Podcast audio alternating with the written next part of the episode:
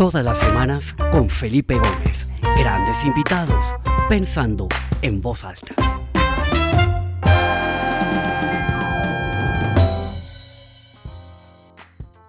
Bueno, bienvenidos todos. Son las doce y media del día. Eh, bienvenidos a hacer un episodio de Pensando en Voz Alta, mi programa semanal de entrevistas. Esta semana tengo una invitada absolutamente espectacular, fascinante. Me honra muchísimo poder estar con la increíble Natalia Ponce de León, una persona que eh, en Colombia naturalmente es, muy conocida por toda su vivencia, su historia, todo lo que le pasó, por esa bellísima historia de florecimiento y de renacer después de un momento tan difícil. Eh, y también es muy conocida en otros países como México, como Perú, eh, Estados Unidos, España, etcétera. Entonces, Natalia, bienvenida y muchísimas gracias por haber aceptado esta gran invitación. Hola, Feli, no, gracias a ti por haberme invitado. Eh, te aprecio mucho. y bueno, bienvenidos todos los que están conectados. Estoy con problemas que no puedo agrandar mi pantalla, me está hablando. no sé cómo hacerlo. ¿Cómo estás así? Ah, solamente está viéndose. Espérate un segundito, miro. Mm. A ver, ensayemos ahí. Natalia, habla a ver si, si, si sale tu pantalla. ¿Me oyes? Me va a tocar volver, me va a tocar volver a conectar. Me va a tocar volver a conectarme porque yo te veo a ti nada más. No, yo, yo te estoy viendo a ti perfecto. Si alguien ahí que está en, eh, viéndonos nos confirma que Natalia se ve por el chat, les agradecemos mucho. Vamos a ver. Es que lo que quiero es poner la pantalla completa con todas las opciones y no sé dónde. Sí, Natalia, me dicen que se ve perfecto y se escucha perfecto. Entonces. nos vamos así. bueno, Natalia, tenemos eh, poco tiempo porque te he dicho que es media hora y bueno, a pesar de que mucha gente me ha dicho no, pero media hora con Natalia es muy poquito, debe ser más largo, queremos tratar de, de mantener y respetar el tiempo porque seguro hay muchos aprendizajes maravillosos de tu historia, de tu vida. Y yo quisiera comenzar, Natalia, pues, como decía al principio, yo creo que tu historia en Colombia y en muchos países es muy conocida, pero acá tengo amigos de España, de otros países conectados que tal vez no conocen muy bien tu historia. Si de una manera breve nos puedes como contar, eh, pues no, no es el propósito de este programa saber la historia con todos los detalles, pero creo que para poner en contexto, si nos ayudas un poquito, sería magnífico.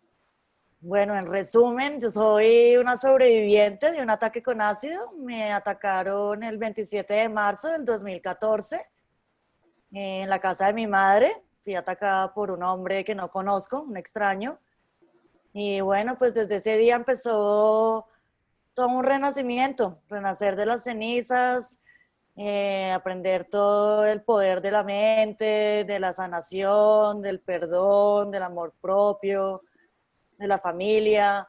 Entonces, pues han sido seis años de, de mucho crecimiento espiritual y de evolución física y toda la evolución médica y científica, ¿no? Y pues creo mucho en los ángeles, me han llegado ángeles increíbles en mi vida.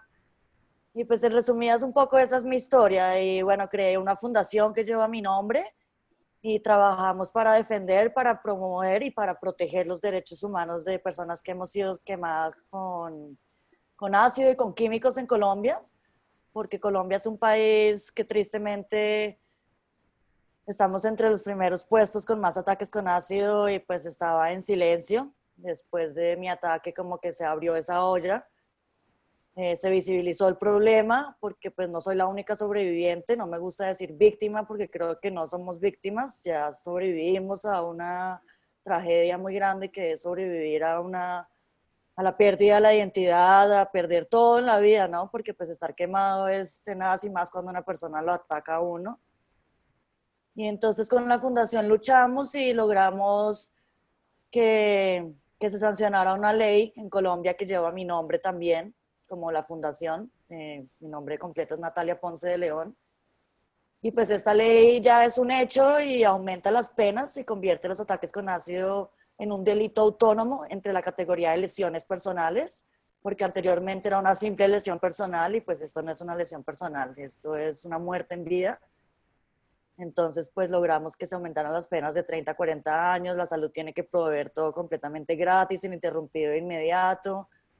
Y pues hemos venido trabajando ya con varias sobrevivientes en todo el apoyo psicosocial y también toda la reintegrarse a la sociedad y, ayudarles también a que terminen sus estudios, a toda la inclusión pues social y laboral, porque pues queda uno en un hueco muy profundo, ¿no? Entonces, pues es una historia que, que pasa muchísimo en Colombia y, y esa es mi lucha, esa es mi lucha también, eh, pues me volví una activista eh, más que todo por igualdad de género, porque lo vemos en el mundo la equidad de género, ¿no? Que las mujeres no sigamos por debajo de los hombres, sino logremos un mundo, ojalá algún día con armonía y con tolerancia y con paz.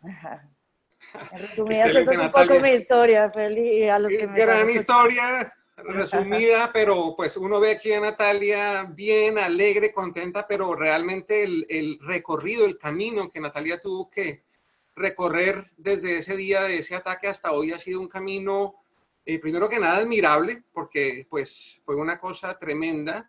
Eh, Natalia ha tenido cerca de, corrígeme Natalia, pero ¿qué? Por, por lo menos 30 cirugías desde que fue el accidente y, y, todavía te faltan algunas y eso ha, sido todo un proceso médico, todo un proceso quirúrgico, todo un proceso psicológico pero todos hemos visto cómo Natalia ha realmente renacido y ha florecido de una manera increíble y es una persona que con su espíritu, con sus ganas y con su ejemplo ha logrado grandes cosas, inspira a muchísimas personas, ¿no? Eh, voy a hacer un paréntesis, Natalia, hay gente que me está... 37 cirugías. Voy a hacer un pequeño paréntesis. Hay gente que me está poniendo en el chat. Se le va a quemar algo a Natalia ahí atrás. No se preocupen, yo le dije lo mismo. Tiene no, un, un, un, ambientador. No sé cómo es el nombre, pero sí, parece que estoy incendiando mi casa. Entonces no se preocupen, no, no, no, no, no se distraigan con eso, ¿no? Entonces, 37 cirugías. Pues yo creo que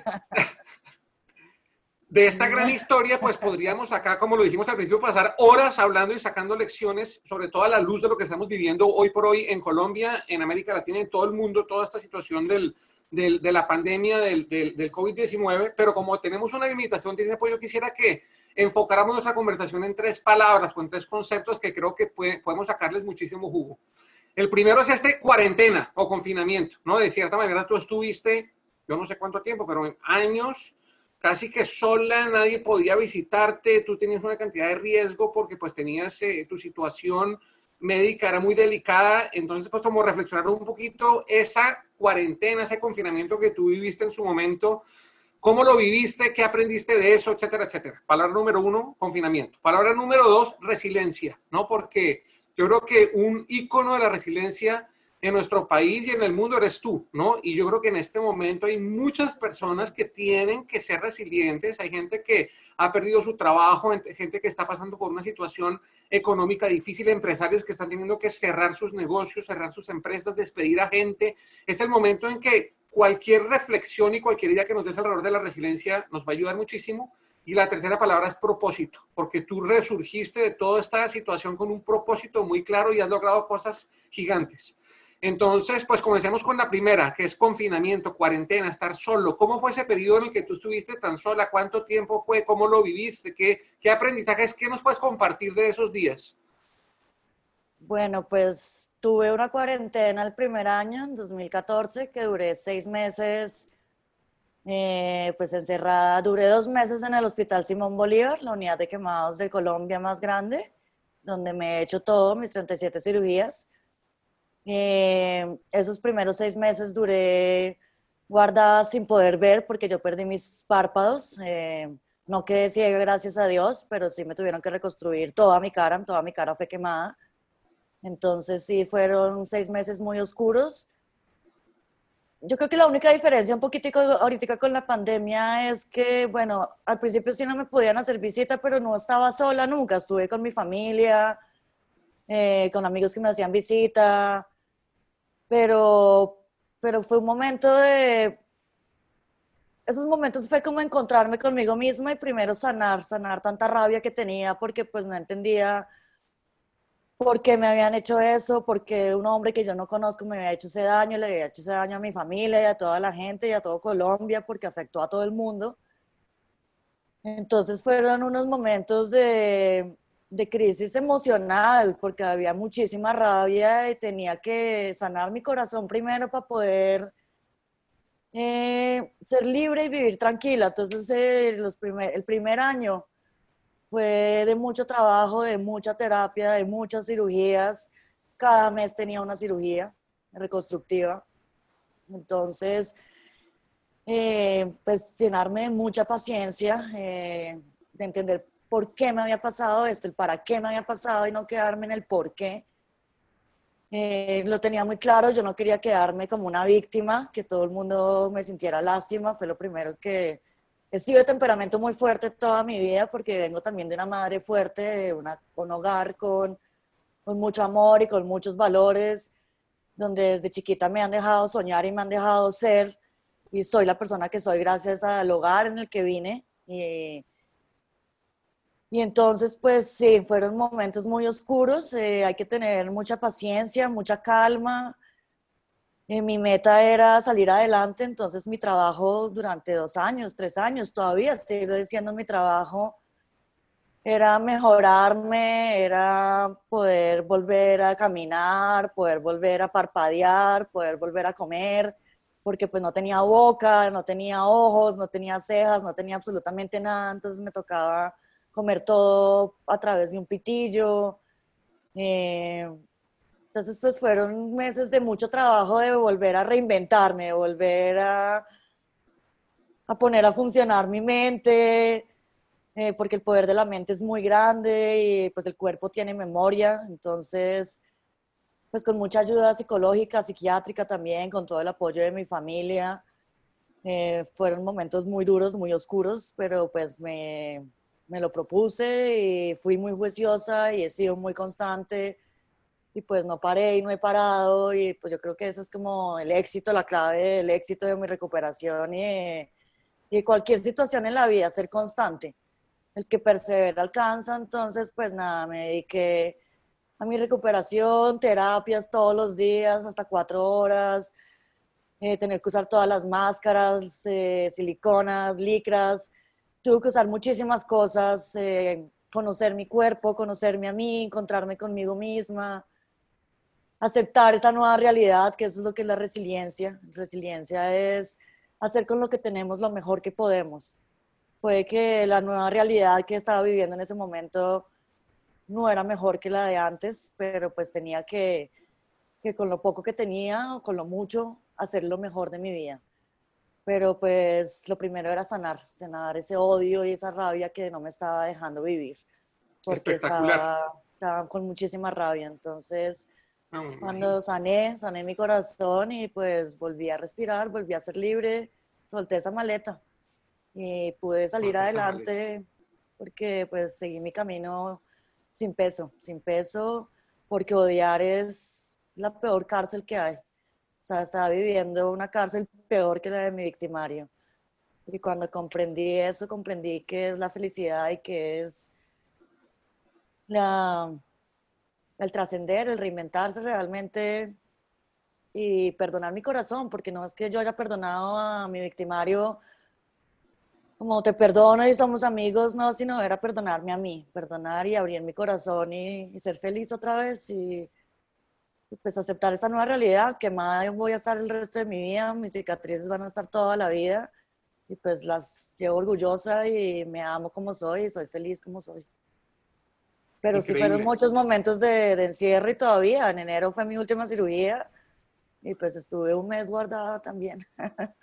Sí. has, has estado muchas cuarentenas seguidas, ¿no? Pero rescata lo que dices, cosas muy importantes. Primero, es un momento para uno encontrarse con uno mismo. Y yo creo que, que, una gran lección de esto que está pasando también es para que la gente también pues reflexione, se encuentre a sí mismo, piense sobre lo que quiere ser en el futuro, si está cumpliendo sus sueños, etcétera.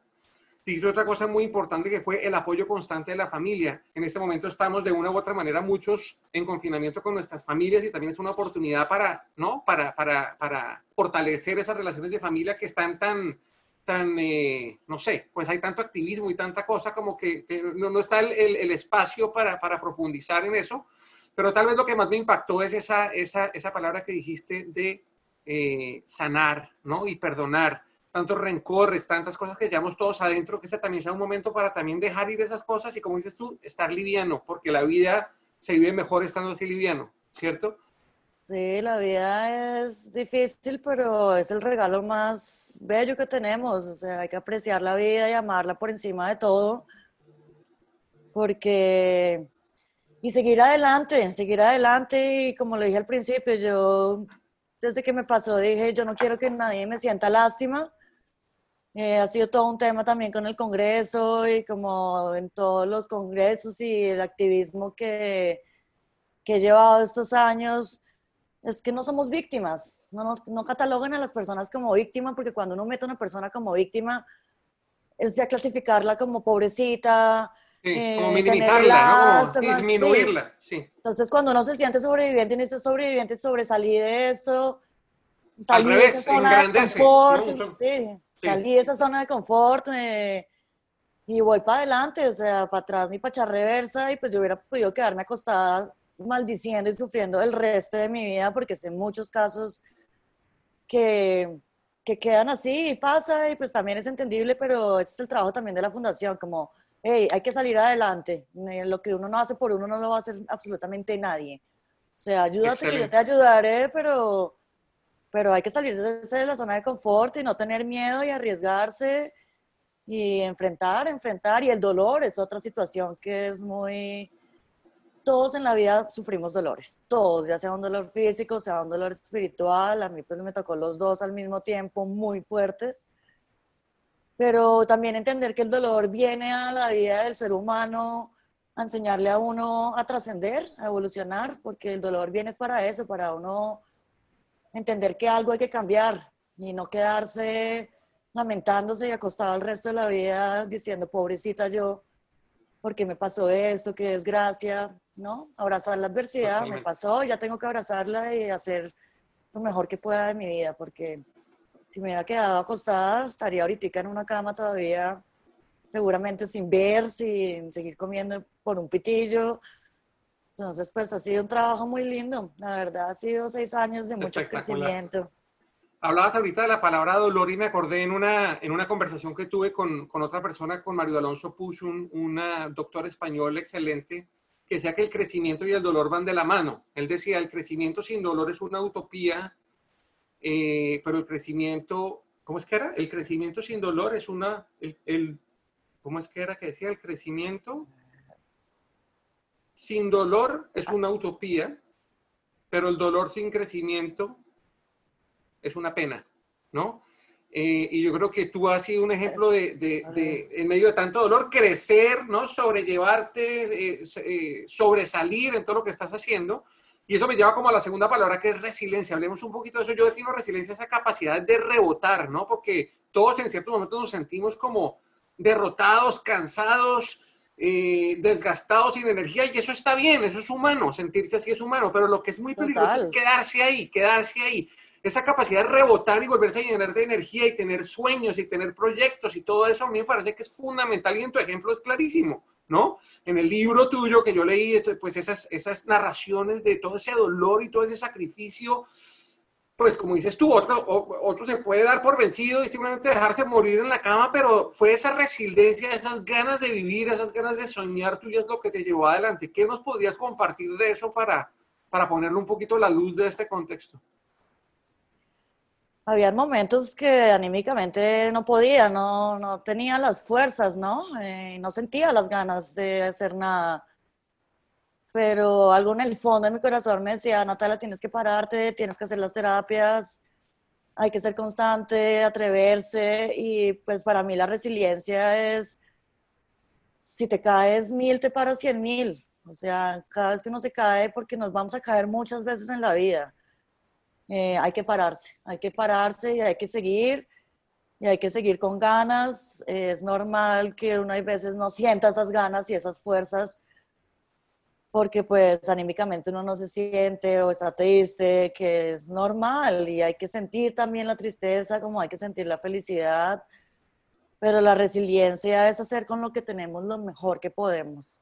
Eh, no estar soñando de que voy a hacer esto, y sacando excusas de quiero hacer este viaje, pero entonces no puedo porque entonces el vecino no me pagó la plata que le debía o mi primo no me pagó la plata, entonces no puedo hacer el viaje. Hay que mirar la otra manera de cómo hago el viaje. Si mi primo no me pagó la plata, pues me la consigo de otra manera. Hay que reinventarse y hay que pararse y soñar y salirse de la zona de confort, salirse de la zona de confort, eh, no ser víctima, no solamente somos víctimas las personas que hemos sufrido ataques o que hayan sido violentados, eh, las personas normalmente nos botamos a la pena y nos echamos como víctimas, como, ay, no, yo en mi casa, pobrecito, soy el marido que, que me trata mal mi esposa. No, no sea víctima. Hable y solucione las cosas, pero yo creo que sí, salirse de la zona de confort, salirse de la zona de confort y arriesgarse y atreverse, esa es la resiliencia de la vida, ¿no? Natalia, ¿qué le, ¿qué, le, podrías decir tú a estos, a estos que hablamos ahorita, ¿no? Tanta gente que tiene su pequeño negocio, eh, gente que tiene un restaurante y le tocó cerrarlo, empresarios que han tenido que despedir a su gente, que están pasando por un momento complejo como de tratar de hacerle sentido a todo esto, de preguntarse, bueno, ¿y ahora qué sigue? ¿Cómo voy a renacer? ¿Qué consejo le podrías dar a toda esa gente que está pasando por ese, o que perdió su trabajo, ¿no?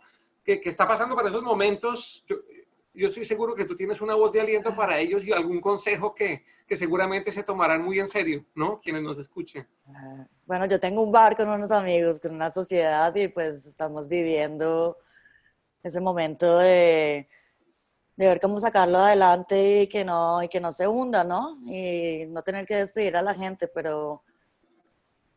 Ay, es un momento difícil, de verdad. Sé que hay angustia, hay muchísima angustia, eh, no perder la calma, o sea, tener paciencia. Yo sé que no es fácil, yo sé que no es fácil en este momento, porque pues uno siente que se está yendo como a un hueco muy profundo. Eh, creo que la unión hace la fuerza ahorita, tenemos que unirnos, eh, unirnos muchísimo, llamar como el amor a la vida, no sé, porque esta crisis trae mucho desespero, trae mucho odio, muchísimo odio eh, hacia los gobiernos especialmente, porque hay mucha impotencia, ¿no? Mucha impotencia de por qué no están funcionando las cosas, porque realmente no se está ayudando a la gente que está sufriendo de hambre, que no tiene techo. Pero yo creo que tener paciencia, tener calma, calma es lo más importante, porque cuando uno tiene la cabeza a mil por hora, uno no puede pensar. Cuando uno se sienta y respira y ese me va a calmar, llegan como las ideas con más claridad. Entonces yo, yo creo que en este momento lo, lo, que más les digo, porque pues yo también tengo mis días de angustia, claramente, porque pues tengo una fundación, una empresa, tengo un bar, tengo varias cosas que pues están en crisis ahorita pero pues todos los días como que me siento y respiro y digo, tengo que tener calma porque si tengo mi cabeza a mil por hora, primero me voy a enfermar, porque pues las, las, enfermedades vienen totalmente de la cabeza muchas veces. Entonces tratar de llenarnos de pensamientos positivos, de tener calma, de meditar, respirar, lo que cada persona le traiga tranquilidad, a mí me da tranquilidad escuchar música, estar en silencio, sentarme, cerrar los ojos, estar en silencio, eso me trae calma. Pues yo creo que lo más importante ahorita, mi mensaje es, traten de llenarse de pensamientos positivos y de calma. Eh, no es fácil lo que estamos viviendo, pero pues después de la tormenta llega la calma y hay que estar calmados, hay que mantener la calma. Hay que mantener la calma porque si uno no la mantiene, empieza, se empiezan a venir las enfermedades, las angustias, la depresión, entonces pues calma, calma, calmarse. Buscar qué lo calma a uno. Muy bien, Natalia, tú dijiste, una palabra ahí que era la, la unión, ¿no? E, es, esa unión es el momento de la unión, de la colectividad Creo que eso es súper importante y eh, pues eso me, me, ata a la última palabra que es el propósito. Yo creo que por primera vez, por lo menos en mi vida, yo estoy viendo que hay como un propósito común en muchísima gente, muchísimas empresas, que es cómo no solamente salimos de esto, sino tratamos de volver a o construir una nueva normalidad que sea más armoniosa, más justa para todos. Eh, y yo creo que pues ese al final es, es, es tu propósito, ¿no? Tu, tu, tu, ese sueño grande que te has planteado. Hablemos un poquito de por qué es tan importante uno tener claro ese propósito y que ojalá ese propósito nos una en estos momentos eh, en que ya pues se comienzan a liberar algunas de las restricciones y yo creo que se necesita de mucha cooperación, de mucho trabajo conjunto, de estar unidos para que esta cosa funcione eh, como todos esperamos que funcione. Hablemos un poquitico del propósito. Sí, pues eh, yo pues en lo personal en esta cuarentena hemos ayudado a varias a varias sobrevivientes, hombres y mujeres, porque también hay hombres quemados, pero pues es una violencia de género, en Colombia es violencia de género. Y eso le llena a uno mucho el corazón, poder como dar ayuda, poder brindarles una llamada, escucharlas, oír sus angustias, sus necesidades. Eh, sí hay mucha unión ahorita en Colombia, eh, pero pues hay veces, me, no sé, ando como con dolor y con rabia un poquitico como con el gobierno de Colombia. Me parece que no están actuando como la manera que debería ser, equitativamente. Eh, los recursos no están llegando a donde tienen que llegar realmente. Entonces, pues me, esto me llena un poquito como de dolor y de rabia también todos los días cuando pues veo las noticias y directamente hablo con las personas que están sufriendo hambre y frío ahorita y no les llega la ayuda del gobierno, digo, ¿por qué, ¿por qué tenemos que seguir dependiendo de los gobiernos?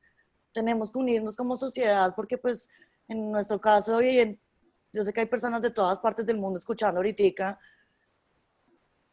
los países son de nosotros, de la sociedad, no de los gobiernos, entonces unámonos, unámonos, pero, pero yo creo que, que lo que más nos desune son los gobiernos, son los gobiernos porque hay mucha polarización y hay muchos odios y, y no sé, no, no sé cómo, no mm. quiero criticar, pero, pero sí me parece que, que hay una polarizada muy grande en nuestro país, en Colombia, ahorita, una desigualdad eh, súper, súper grande y eso me parte el corazón todos los días y pues mi propósito sí es eh, por lo menos ayudar a la población con la que trabajamos. Que, sí. Sí, yo creo que esto, esto se ha convertido en un tema político y manejado por políticos y, yo creo que ha habido, no solamente en Colombia, sino en todas partes del mundo, muchas vacíos, muchas falencias, división y todo. Y como tú dices, yo creo que es el momento como de que asumamos nuestro rol, nuestra responsabilidad, cojamos las riendas de nuestro destino y colaboremos y estemos unidos buscando ese, ese propósito, ¿no? Eh, Natalia, una pregunta que me hace alguien aquí en, el, en, el, en, el, chat dice, ¿qué rutinas o hábitos tienes que te ayuden a superar tantos retos? O sea, tienes como alguna, no sé, hay gente que en las mañanas tiene su rutina en que medita, ora, reza, hace, no tengo ni idea. ¿Qué, ¿Qué, nos puedes decir sobre, sobre tus hábitos para poder ser tan fuerte y tan, tan visionaria y tan generar tanto impacto? Bueno, yo he sido muy constante, yo creo que la constancia, no tengo un hábito como tal que me pare a las 7 de la mañana y medite, no, no soy muy de seguir tutoriales, no he hecho ningún curso de nada. Eh, tampoco soy madrugadora, nunca lo he sido, entonces ahorita pues he aprovechado y, y me levanto tarde, me quedo en la cama, me hago un café por la mañana, ya después pues me paro, me baño y me pongo a trabajar. Yo, pero pues yo creo que la constancia, la constancia es lo que me ha sacado a mí adelante, el, perseverar, el, el seguir haciendo todo lo que los médicos me han dicho. Yo he seguido al pie de la letra todas las indicaciones, he sido súper juiciosa, eh, buena alimentación, me alimento bien, me gusta, es importante alimentarse bien, dormir bien. Eh, gracias a Dios volví a dormir sin pesadillas y sin pastillas y sin absolutamente nada, que pues algo que amo en mi vida es dormir. Entonces yo creo que pues soy como juiciosa con eso, en dormir bien, en tratar de acostarme a las 11 de la noche, no a las 3 de la mañana eh, levantarme a las 7 de la mañana a tomarme mi café y vuelvo y me meto en la cama hasta las 9 de la mañana a leer noticias, a mirar estas noticias que salen por ahí, mm, hacerme el desayuno, arreglar el cuarto, súper importante, abrir ventanas, apenas me paro, lo primero que hago es abrir ventanas y cortinas y ver la luz del día y respirar el aire puro. Estas son como mis rutinas. Eh, no tanta televisión, no tanta noticia. Eh, he cancelado como las noticias completamente. No, no puedo con las noticias cuando veo, me lleno, siento que me lleno como de, de angustia cuando veo las noticias. En el computador leo, me gusta bailar, entonces pongo música casi todos los días, me encanta la música. Es importantísima la música para mí en la vida. Entonces, pues, pero no todos los días son iguales, todos los días son diferentes, hago cosas diferentes, llamadas, trabajo. Eh, mi mamá vive a media cuadra, entonces pues voy a almuerzo con mi mamá y su esposo todo, casi todos los días, que gracias a Dios puedo hacerlo. Entonces aprovecho y pues estoy con mi mamá. Pero sí, yo creo que alimentación, pararse, tender la cama, importantísimo. Yo no, no logro pasar todo un día con la cama extendida y sin abrir la, la, cortina del cuarto, muero, o sea, muero. Y, y, así, y, así, he sido toda mi vida, o sea, de pararme, hacer mis cosas, tender mi cama. Yo no tengo una chica que me ayude en la casa, yo hago todo yo misma, mi apartamento no es tan grande.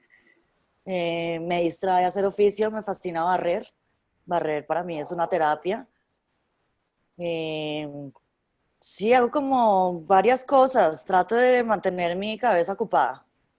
Eh, Excelente, Natalia. Yo creo que es una vida. Por las, tardes, si quiero echarme una siesta, pues la he hecho tranquila, sin sentirme culpable.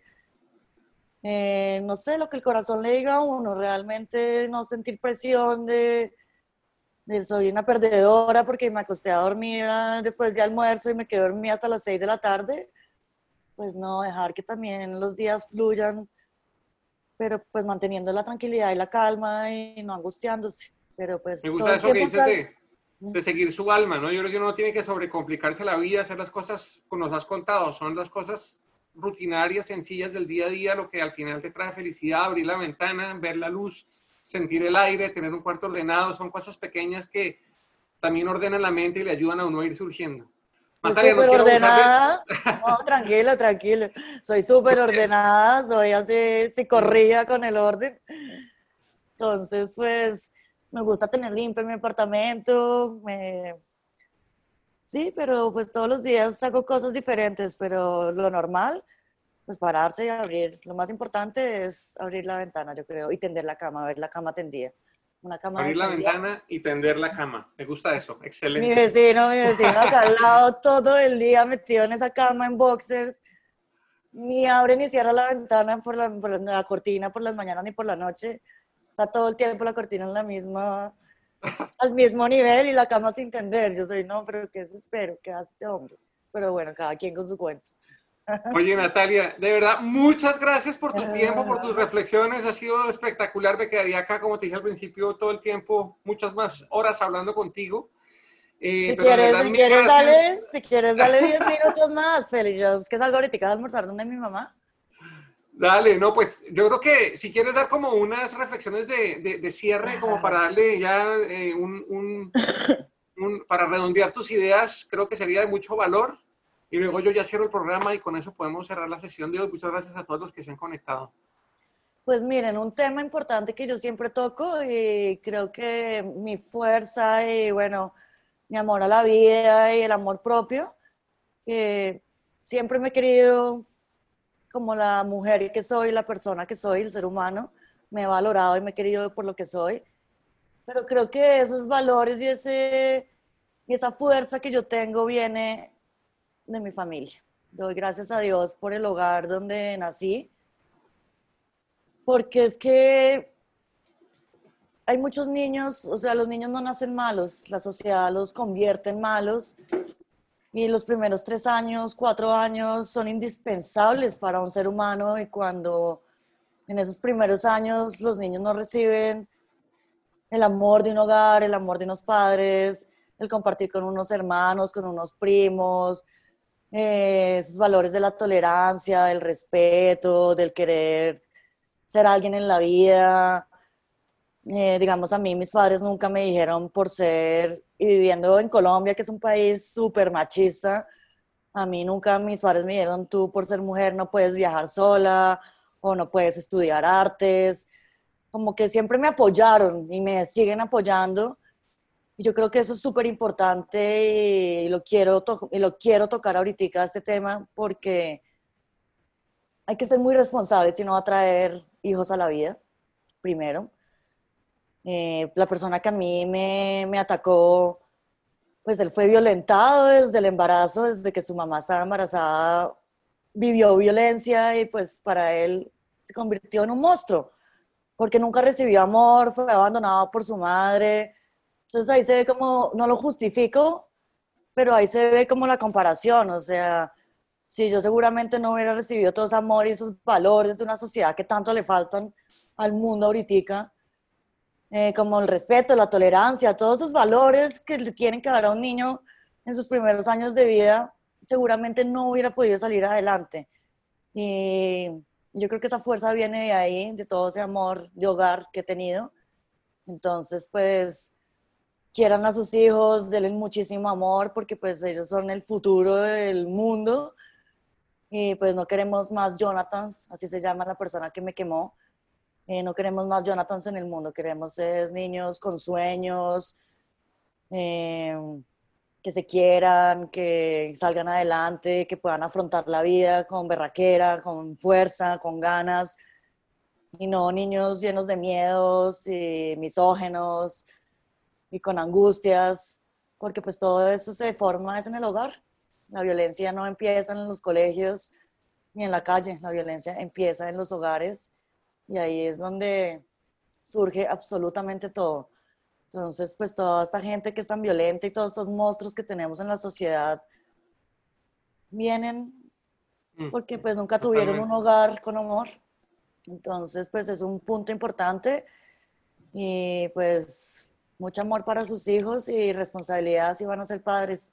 Y pues no todas las mujeres venimos al mundo a ser madres, que eso se lo meten a uno mucho en la cultura eh, colombiana, especialmente latinoamericana, que las mujeres venimos a crear un hogar y a tener hijos y pues no, no todas las mujeres vinimos a ser madres. Y eso tienen que entenderlo también las chicas, que no se sientan presionadas, eh, que no es una obligación, no es una obligación de las mujeres solamente ser madres. Excelente, Natalia. Pues de verdad, muchísimas gracias por, por, tu tiempo, por tu generosidad, por tu, por tu transparencia, por tu apertura.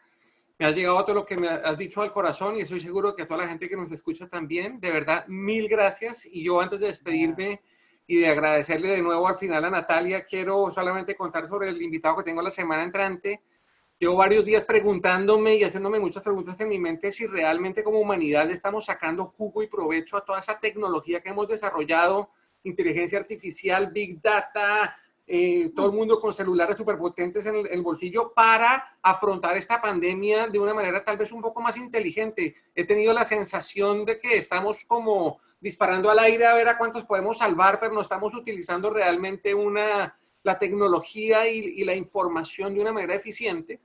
Entonces, eh, pues he invitado al doctor Rafael Grossman, que es un doctor venezolano brillante que eh, opera, que es cirujano de trauma, está en un hospital en Maine, pero además es un futurista de la medicina, amante de la tecnología, eh, apasionado por las matemáticas y la estadística. Eh, tiene estudios en inteligencia artificial en MIT, ha hablado en TED, en una cantidad de congresos médicos, así como de, de, la siguiente generación. Y voy a conversar con él sobre esto, sobre cómo deberíamos utilizar la tecnología y los avances tecnológicos de una manera más eficiente para poder volver a la normalidad de una manera más ordenada, más inteligente y más rápida. Entonces los espero la semana entrante, mismo día, misma hora, con el doctor Rafael Grossman, que desde Maine se unirá a hablar con nosotros. Eh, y también eh, quiero eh, compartir con mucha alegría que ya después de 11 episodios, este es el número 11, he lanzado un website del programa que es pensandoenvozalta.com.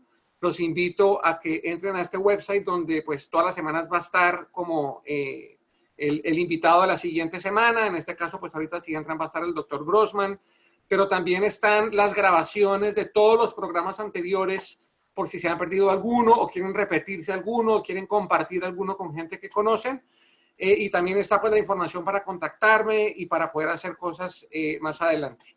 Entonces, eh, pues Natalia, de nuevo mil gracias, gracias por, Ah, por, este feliz. tiempo tan valioso. Te mando un gran Ah. abrazo desde Atlanta. Ojalá nos lo podamos dar pronto personalmente. Ah, ¿tú estás en Atlanta, Félix? Desde que estabas en Bogotá. No, yo, hace dos años estamos acá viviendo en Ok, Atlanta. ok. Sí. Bueno, un abrazo a todos, que pues no supe quién se conectó ni, ni no, pero bueno, tú después me cuentas, Feli, porque es que no pude mirar en la pantalla bien, o sea, me quedó ahí Dale. como... Tuvimos como cerca de 100 personas conectadas en el momento que más personas conectadas hubo. Ya aquí se empiezan a desconectar, la gente ya vuelve a sus actividades, pero vi a gente de México, de Perú, de Colombia, de España, de Estados Unidos, un, un- muy buen público. De verdad, Ah, qué muchísimas gracias Ah. Natalia y te mando un gran, gran abrazo. Un abrazo para toda tu familia que es grande y bella, y para ti y para todos los que estuvieron en el programa escuchándonos. Un abracito. Hasta luego a todos.